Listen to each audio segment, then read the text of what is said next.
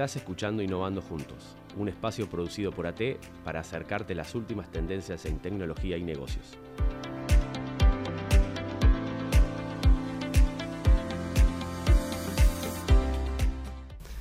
Bienvenidos al podcast Innovando Juntos, un podcast donde vamos a estar hablando de las últimas eh, tendencias de, de la tecnología, de los negocios digitales. En este primer episodio, como lo dice el título, vamos a hablar de conectividad segura hacia la nube. Eh, para eso voy a estar participando yo, Damián Muraña, eh, arquitecto de soluciones de la empresa Tecnovando Juntos, y me acompaña como invitado Pablo Varela, ingeniero en soluciones de telecomunicaciones de la empresa Kinetics, parte del ecosistema de Pixis. Así que, bueno, Pablo, ¿cómo estás? Muy bien, Damián, muchas gracias por haberme invitado a, este, este, esta sección de, capítulos de podcast que se están este, digamos, produciendo para, bueno, para difundir un poco las últimas tendencias de tecnología, como vos mencionaste, y bueno, y ver, y ver a ver el, público que tenemos, cómo, cómo, cómo, cómo, se toman estos temas que vamos a conversar, que son bastante importantes y bastante disruptivos en, en, en, la tecnología que manejamos nosotros, ¿no? en las comunicaciones, en, la seguridad, ¿verdad? Bueno, bienvenido Pablo, gracias por, por participar. Eh, el hecho de que Pablo esté acá en el primer episodio del podcast no es casual. Nosotros nos planteamos para el primer episodio del podcast hablar de un tema bastante en, auge, que es el tema de la conectividad hacia la nube. Particularmente vamos a hablar de, de VMware SD-WAN y de SD-WAN como una tecnología un poco más en general. Esto tiene que ver con la situación actual que atraviesa el mundo. Por un lado, lo que ya viene siendo la tendencia del mercado hace bastante tiempo, de llevar cada vez más aplicaciones hacia la nube, con distintos modelos, que si software como servicio, infraestructura como servicio, nubes públicas de los grandes proveedores, nubes públicas locales, digamos, la tendencia va un poco por ahí. Se vio quizás acelerada también con la pandemia de COVID-19, no podemos dejar de mencionarlo. Vaya si la pandemia nos trajo, nos trajo nuevos desafíos y cambios, ¿no? Nuestra forma de trabajar, de comunicarnos. Sin dudas. Eh, y un montón de trabajo, ¿no? Para los que trabajamos en esto también. seguro que sí. Este, ahí salimos, por ejemplo, a hablar con un montón de clientes de este tipo de soluciones que venían a acompañar esa tendencia que ya existía desde antes, ¿no? de la migración hacia la nube. Y por otra parte, eh, bueno, con el tema de la pandemia se aceleró o se consolidó lo que es eh, la fuerza de trabajo distribuida. La gente dejó de trabajar en oficinas y empezó a trabajar de forma remota desde cualquier lugar del mundo, inclusive en muchos casos. Nosotros en, en AT lo experimentamos cuando se disparó la pandemia, de repente teníamos un compañero que estaba de viaje en Estados Unidos y se tuvo que quedar allá y estuvo trabajando desde ahí. Eh, otros compañeros que estaban acá en, la vuelta, digamos, en América Latina y bueno, en la oficina que estuvo cerrada durante mucho tiempo. Lo cual eh, nos trajo, inclusive a nosotros como organización, un montón de desafíos en lo que tiene que ver con conectividad y con seguridad. Y bueno, eso es un poco de lo que vamos a hablar hoy en día, ¿no? Eh, respecto a la fuerza de trabajo distribuida, yo diría que hay dos desafíos claves y es, primero que nada, garantizar la experiencia del usuario y la conectividad.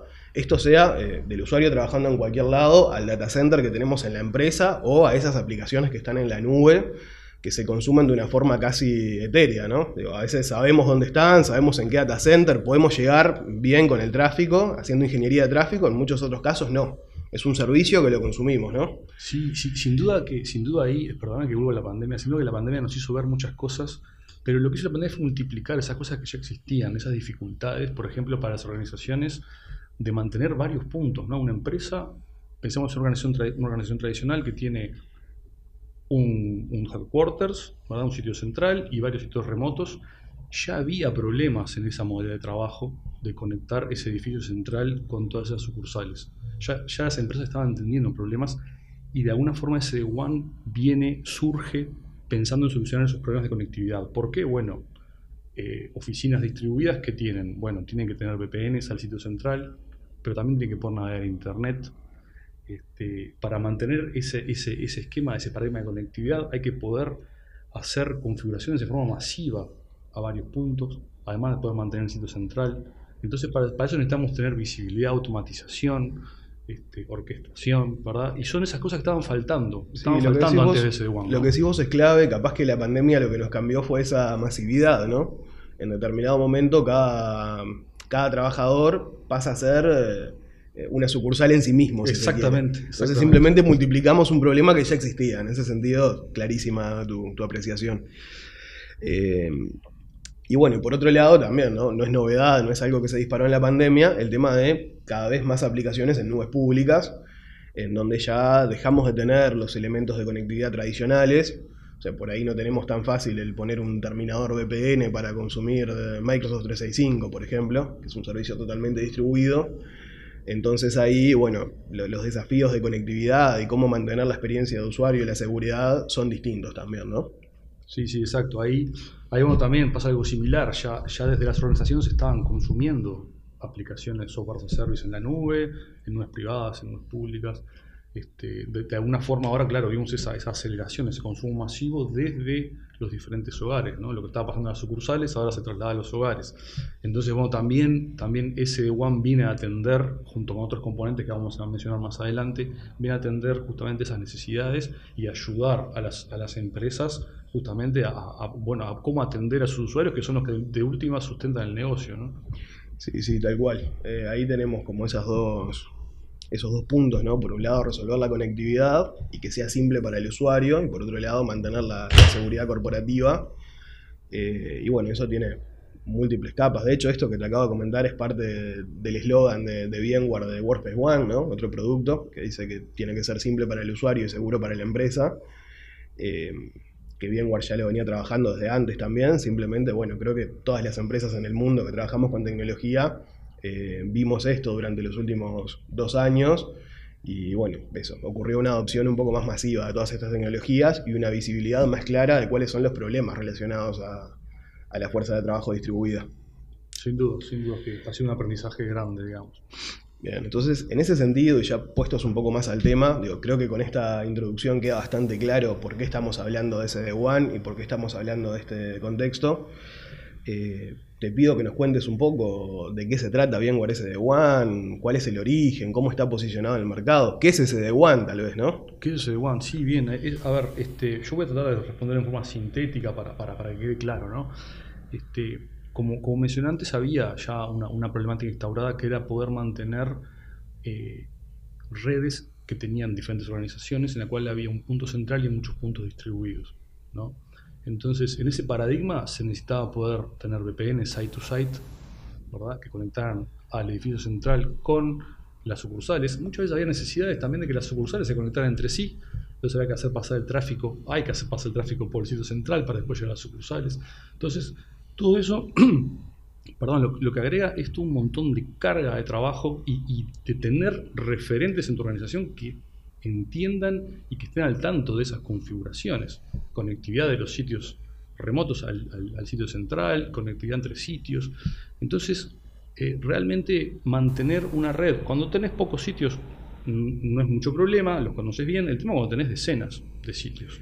Sí, cuando tenés decenas de sitios y cuando empezás a hablar de topologías un poco más extrañas, ¿no? Que bueno, que tal vez la conectividad con un sitio no es la mejor, entonces tengo que poner un servidor ahí, y los otros empiezan a consumir, ahí se complejiza muchísimo. Se complejiza muchísimo porque tenemos, tenemos conectividad, tenemos calidad de servicio, porque bueno, hay, no todos los sitios además son iguales, hay sitios que son particulares, de repente en un sitio tenemos gente que usa más videoconferencia, por decirlo de alguna forma, o sea, o hace video streaming, pero en otros sitios no pero en otros sitios tenemos después llamadas sobre VoIP. Entonces, bueno, ahí hay, hay, hay toda una, una, realidad instaurada de diferentes servicios que se consumen sobre la red que hay que poder atenderlas.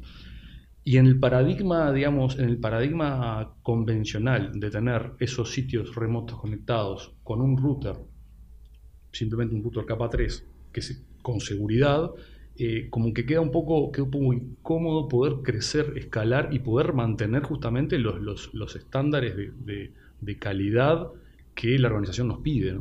Entonces, ese One que vino a hacer, ese One nos, nos, viene a traer automatización, poder, poder configurar en forma masiva todos los sitios remotos, de acuerdo, por ejemplo, a, determinados perfiles de configuración.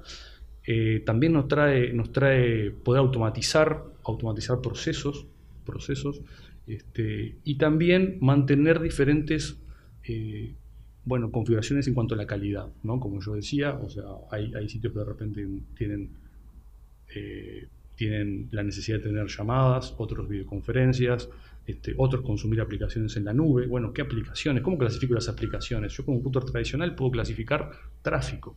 ¿Verdad? IP origen, IP destino, puerto origen, puerto destino, pero no puedo caracterizar una aplicación como un producto tradicional. Entonces ese igual nos viene a traer esa caracterización también. Sí, sí, a lo sumo capaz con una tecnología un poco más tradicional, llegás ahí con una inspección profunda de paquetes o algo por el estilo, a ver algo de las aplicaciones, pero igual perdés todo el resto de, la arquitectura, la automatización y demás, y capaz que te compras hasta un problema, ¿no? Si bueno, tengo cada una de mis cajitas y tengo que estar configurando todos los perfiles de aplicación es algo que yo pienso en un router tradicional y la verdad que no, no, me hace muy feliz pensar en esa tarea. ¿no? Sí, y como producto también, este, SD-WAN en el caso de VMware trae una muy buena eh, herramienta de visualización, de observabilidad. ¿Qué, ¿Qué, está pasando en cada punto? ¿Qué está pasando en mi sitio central en cuanto al tráfico? En cuanto a qué aplicaciones están consumiendo. Entonces, bueno, eso es un poco todos los temas que vienen a solucionar SD-WAN. una cosa que no, que no dijimos es que el SD de SD-WAN eh, significa definido por software, ¿no? Entonces ahí capaz a gente que escuche este podcast le va a sonar un poco el tema, eh, pero tenemos como esa... Tenemos desacoplado ¿no? lo que es el plano de datos de lo que es el plano de control y de gestión. Entonces eso es una cosa clave para poder lograr todas estas características que estás diciendo, ¿no? poder automatizar, poder tener una visibilidad unificada. Eh, es fundamental y es algo que lo trae SD One específicamente como tecnología. Sí, ese es un punto central, como, como bien dijiste, software defined. ¿Eso qué quiere decir?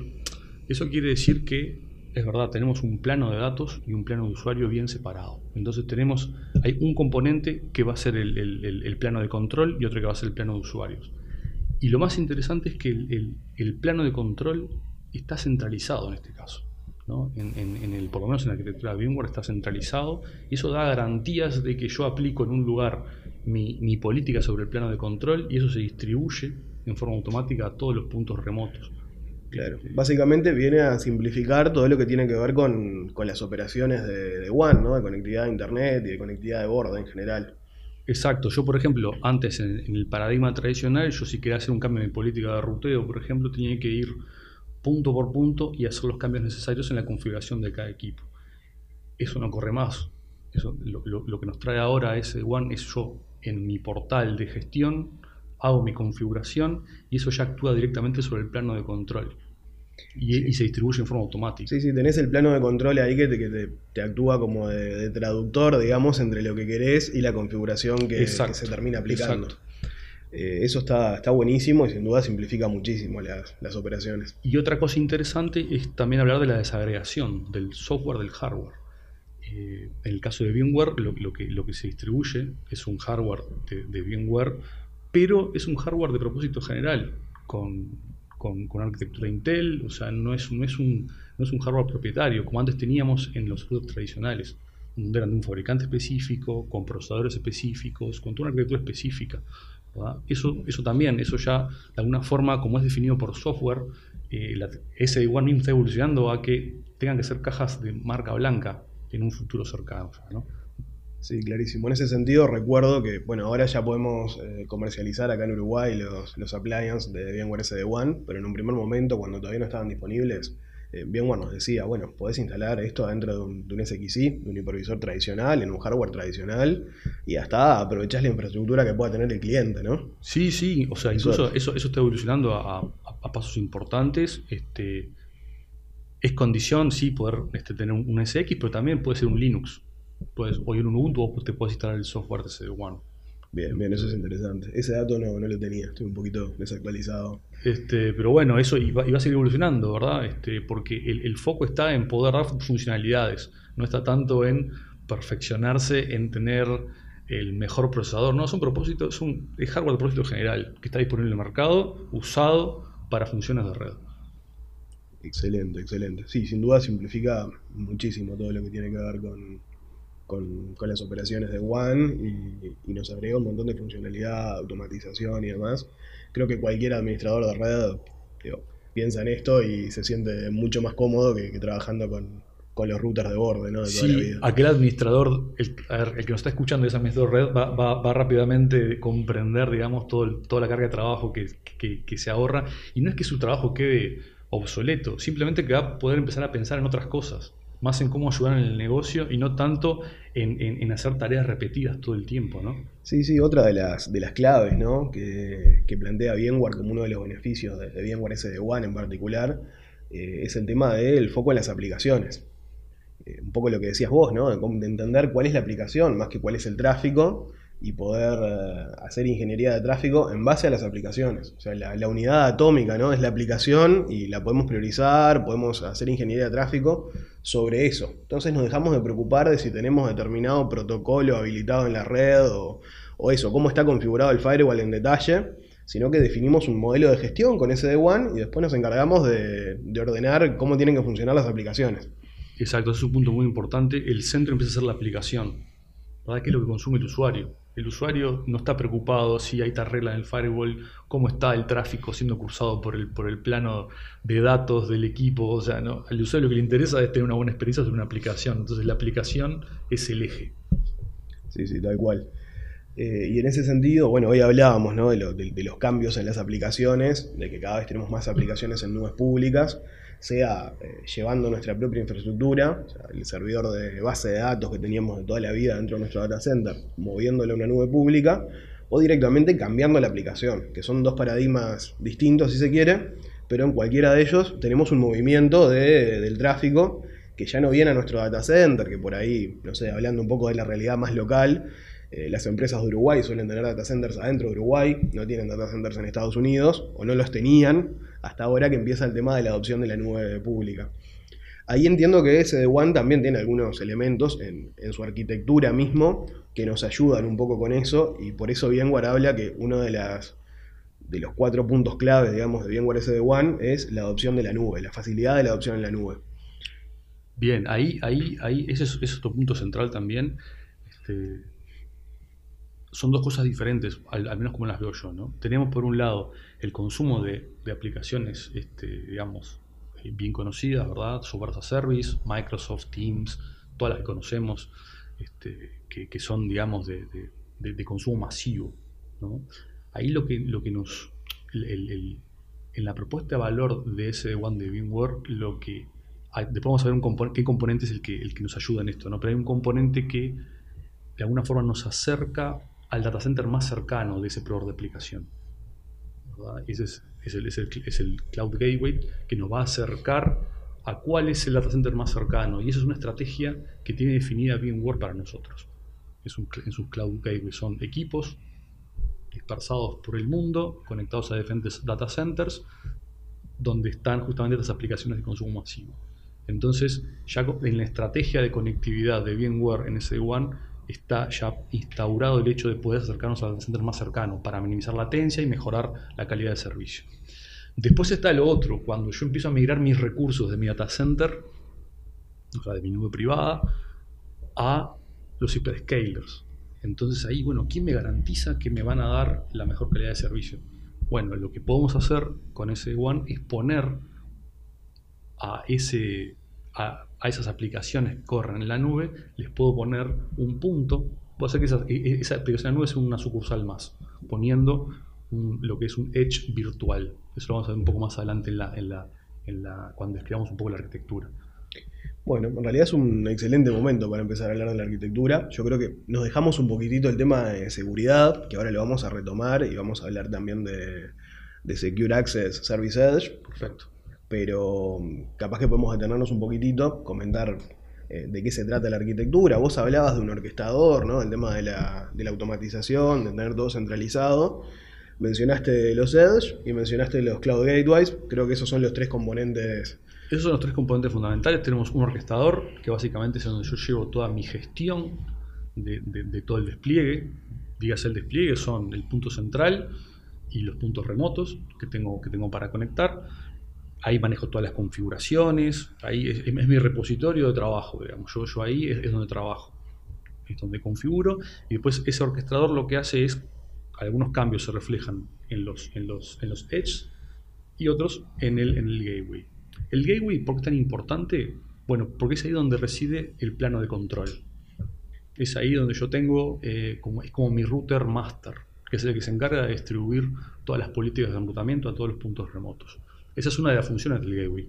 Otra función, como mencionó antes, del, gateway es acercarme al data center más cercano, según la aplicación que esté consumiendo. Por ejemplo, estoy consumiendo Microsoft 365, el gateway sabe a dónde dirigir ese tráfico. Yo simplemente mando mi tráfico para el gateway y a partir de ahí el gateway se encarga de encaminar. O sea, tenés una sucursal o tu data center inclusive, donde tenés un edge, un appliance físico o virtual, y cuando necesitas consumir servicios de nubes públicas, en particular acá hablamos de, SaaS, ¿no? de software as a service, eh, mandamos el tráfico al gateway y el gateway se encarga, digamos, de esa ingeniería de tráfico en, la última milla, digamos, ¿no? Exacto, pero para, para llegar al data center más cercano donde reside esa aplicación que estoy consumiendo. Clarísimo. Clarísimo. Eh, y bueno, y para cubrir los casos de uso de, de, infraestructura como servicio en nube pública, de IaaS, dijimos Edge virtual, eso lo podemos desplegar en AWS, en Azure. Sí, sí, sí. Eso, eso es transversal a, cualquier nube, digamos, de las, de las, de las más conocidas. ¿no? Este, y después en cuanto a arquitectura, eh, es importante saber que SD-WAN está montado sobre, sobre el mesh más extendido que hay en el mundo, que es Internet. Entonces, encima de Internet es que se monta SD-WAN, eh, sin, pero también pudiéndose montar sobre una red MPLS, por ejemplo. Ahí va, te iba a preguntar eso. Cuando hablamos de ese de One, estamos hablando de One, parece bien claro que hablamos de Internet, pero está perfecto repasarlo. Eh, eso está buenísimo, tenemos un montón de tecnologías de transporte disponibles, ¿no? finalmente Internet es, mucha cosa, es 3G, es 4G, es 5G que se está empezando a, desplegar. Eh, puede ser una conexión de banda ancha, de cobre, de fibra, o sea, nos da un montón de posibilidades y además podemos mantener eh, lo que puede ser nuestra conectividad privada y trabajar con ese de One ahí entonces. Exacto, si yo por ejemplo ya tengo mi red este, contratada con un proveedor de servicio eh, y es una red de MPLS, perfectamente yo puedo seguir creciendo, pero no necesariamente en la red de MPLS, puedo extender digamos mi red y combinar enlaces MPLS con enlaces puros a Internet y también enlaces de tecnología móvil. Clarísimo, nos abre un montón de posibilidades esta arquitectura escalable, digamos, ¿no? de, de ese de One. Sí, porque ahí el eje es la red overlay. Entonces, el concepto de red overlay es desplegar una red por encima, digamos, de, una red ya, ya establecida. Clarísimo, clarísimo. Necesitamos simplemente transporte, transporte IP, digamos. Exacto. Y, en base a eso construimos la red con el, paradigma que querramos, ¿no? Exactamente. exactamente. Clarísimo.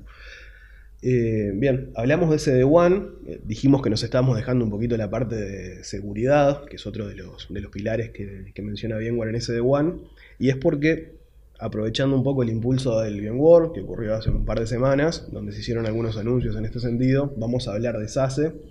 No sé cómo estamos de, tiempo, tenemos también otro invitado, pero mm, vamos a mencionar un poco de qué se trata.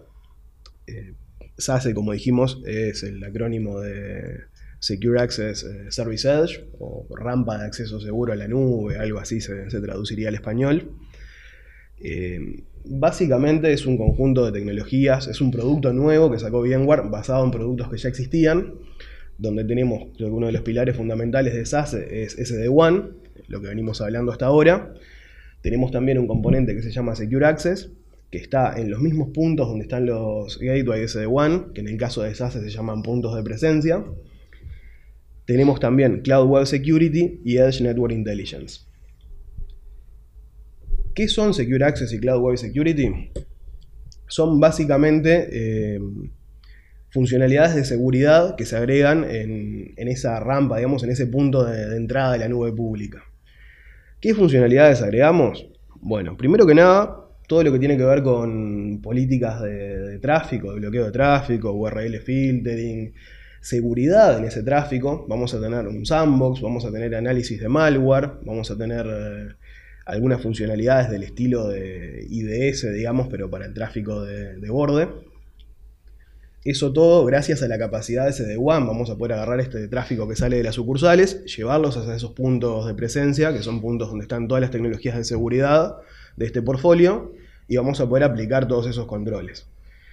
Eh, Secure Access además utiliza algunos componentes de la tecnología de espacio de trabajo digital de VMware, entonces tenemos ahí capacidades de proxy para proteger inclusive aplicaciones que no son directamente integrables, eso es bastante interesante porque potencialmente llegamos a cubrir casi el 100% del software que podemos consumir en la nube.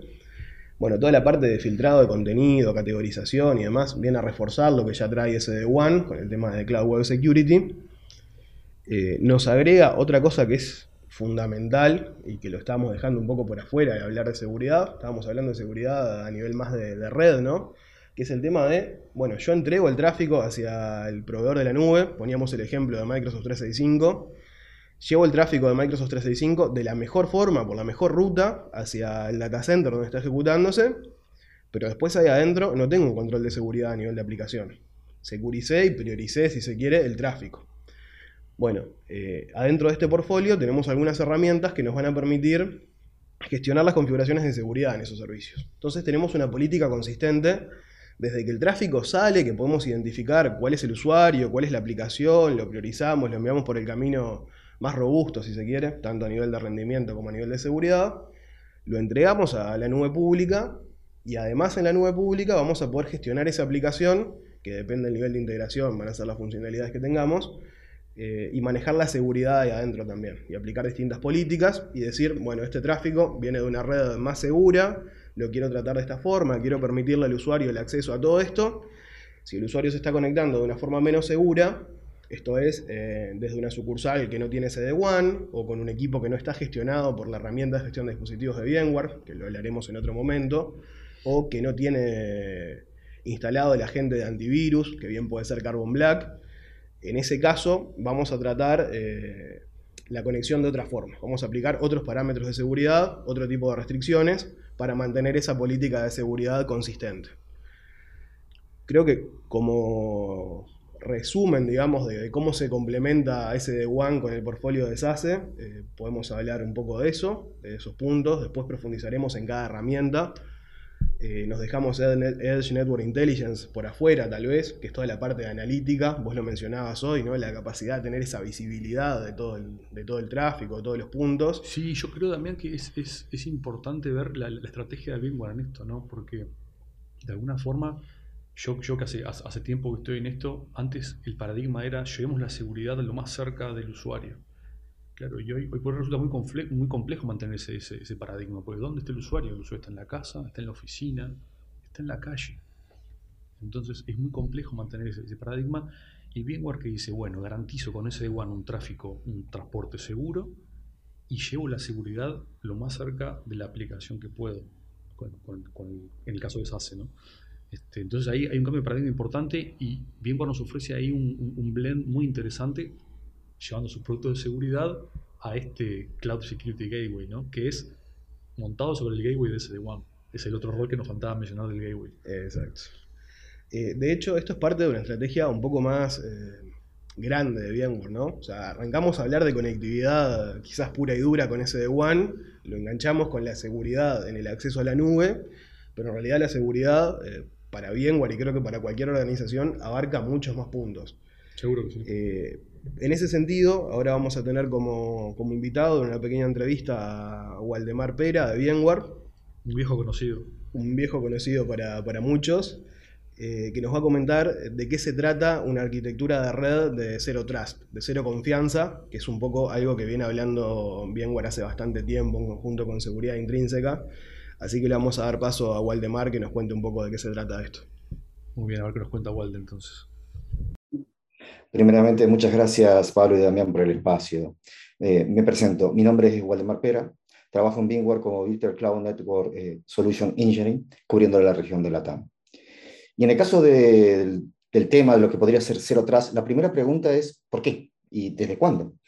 Y a pesar que podríamos tener una percepción primera que Zero Trust es algo que está ocurriendo en este último tiempo, realmente el concepto de Zero Trust eh, fue presentado por Forrester en 2010. Forrester Research presentó anticipándose a la ocurrencia de que había, iba a venir una ola muy importante de cambios en la forma de entregar servicios en general, en particular la seguridad. Inclusive eso también va alineado a nuestra primera perspectiva del 2013 de VMware como NSX, como plataforma de seguridad, en la cual nosotros tomamos esa idea de Zero Trust de Forrester y la acuñamos con esa primera generación del concepto de microsegmentación. En realidad, hoy por hoy, la pregunta sería, ¿por qué hoy vemos que este Zero Trust vuelve a la palestra y con una fuerza mucho más intensa, mucho más presente? Entonces, la diferencia fundamental yo creo que es lo que ha ocurrido fundamentalmente con dos ámbitos fundamentales. El cambio de consumo de, de, las aplicaciones.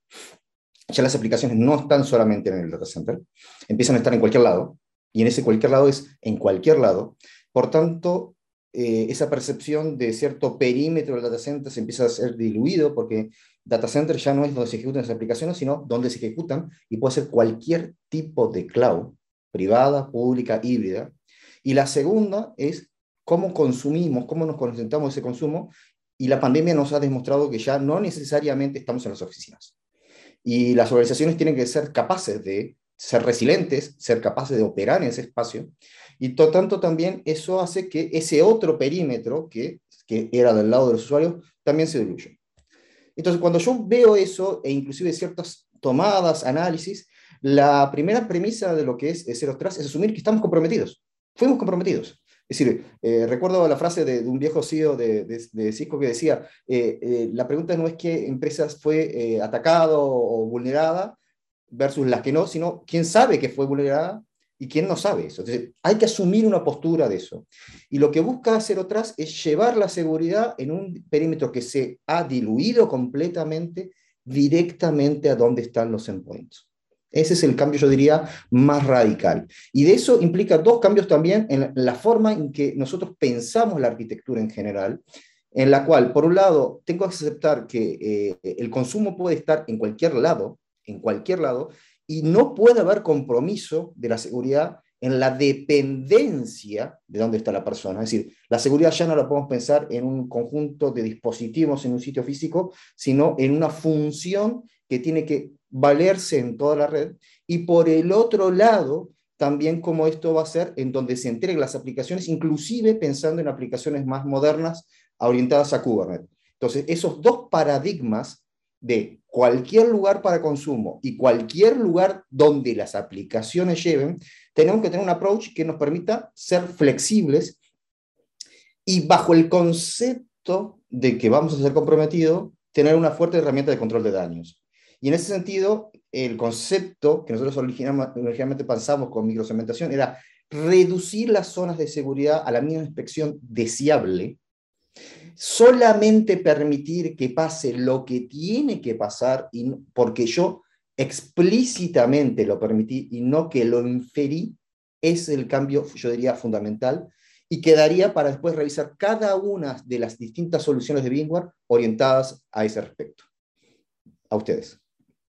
Bueno, perfecto. Gracias a Waldemar por la participación eh, y por habernos comentado un poco de este tema de Zero Trust y de la estrategia de seguridad de VMware, eh, que es muy interesante y sin dudas vamos a tener más oportunidades de seguir profundizando dentro de este, de este portfolio, de esta estrategia, de esta visión ¿no? de lo que es la seguridad.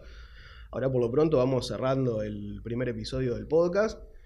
Así que bueno, nada, gracias Pablo por, por, tu participación. La verdad que es muy interesante la charla. Esperamos contar contigo. Sí, seguro. muchas gracias por invitarme y quedo a disposición para, bueno, para seguir acá debatiendo y sobre esta tecnología y otras, ¿no? Este, así que bueno, queda a disposición y muchas gracias. Perfecto. Y a los oyentes, eh, nos estamos encontrando en el siguiente episodio. Bueno, hasta ahí.